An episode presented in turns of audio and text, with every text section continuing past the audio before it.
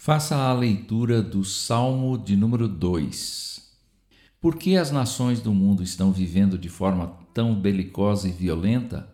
Por que o pensamento das pessoas anda tão fútil, torpe e vazio? O que está havendo com aqueles que estão no poder, eles consideram-se os maiorais, até mesmo acima de Deus, e procuram de todas as formas desconsiderar o Senhor, desprezando-o tanto por suas crenças quanto por sua forma de governar os povos e encaminhá-los à incredulidade. Fazem alianças entre si e proclamam sua intenção de lutar contra Deus e o seu escolhido para eliminar da terra sua memória. Do outro lado, que dirá o Senhor? Estará ele amedrontado com tais ameaças? Longe de ter medo desse ser que ele mesmo criou, o Deus Todo-Poderoso que habita nas alturas se ri dessa louca pretensão humana.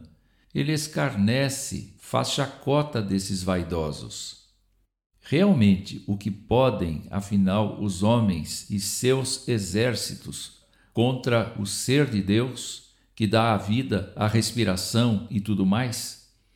Conhecem eles o poder e a grandeza do Senhor?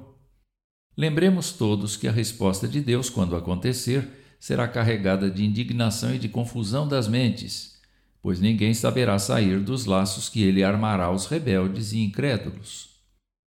Na verdade, Deus já fez sua escolha da pessoa e do lugar onde ela deve reinar.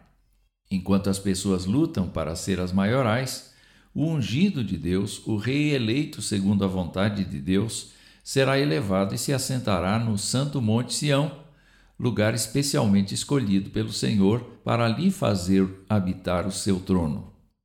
Esse escolhido proclama o que o Senhor lhe disse: Você é meu filho, gerado de mim mesmo, e aquele a quem escolhi. Minhas virtudes foram transmitidas a você em você estará a minha presença. O que você quer pedir? Peça-me os povos como presente e herança, e eu lhes darei. Peça-me as terras e territórios, até mesmo os mais longínquos, e eu lhes darei. Tudo será seu. Você governará a todos. Os soberbos serão tratados com severidade, pois você usará vara de ferro para governar. Imagine que você tenha uma vara de ferro e vasos de barro. Quem levantar-se contra você será quebrado em pedaços muito pequenos. Assim o ferro esmigalha o barro até virar pó.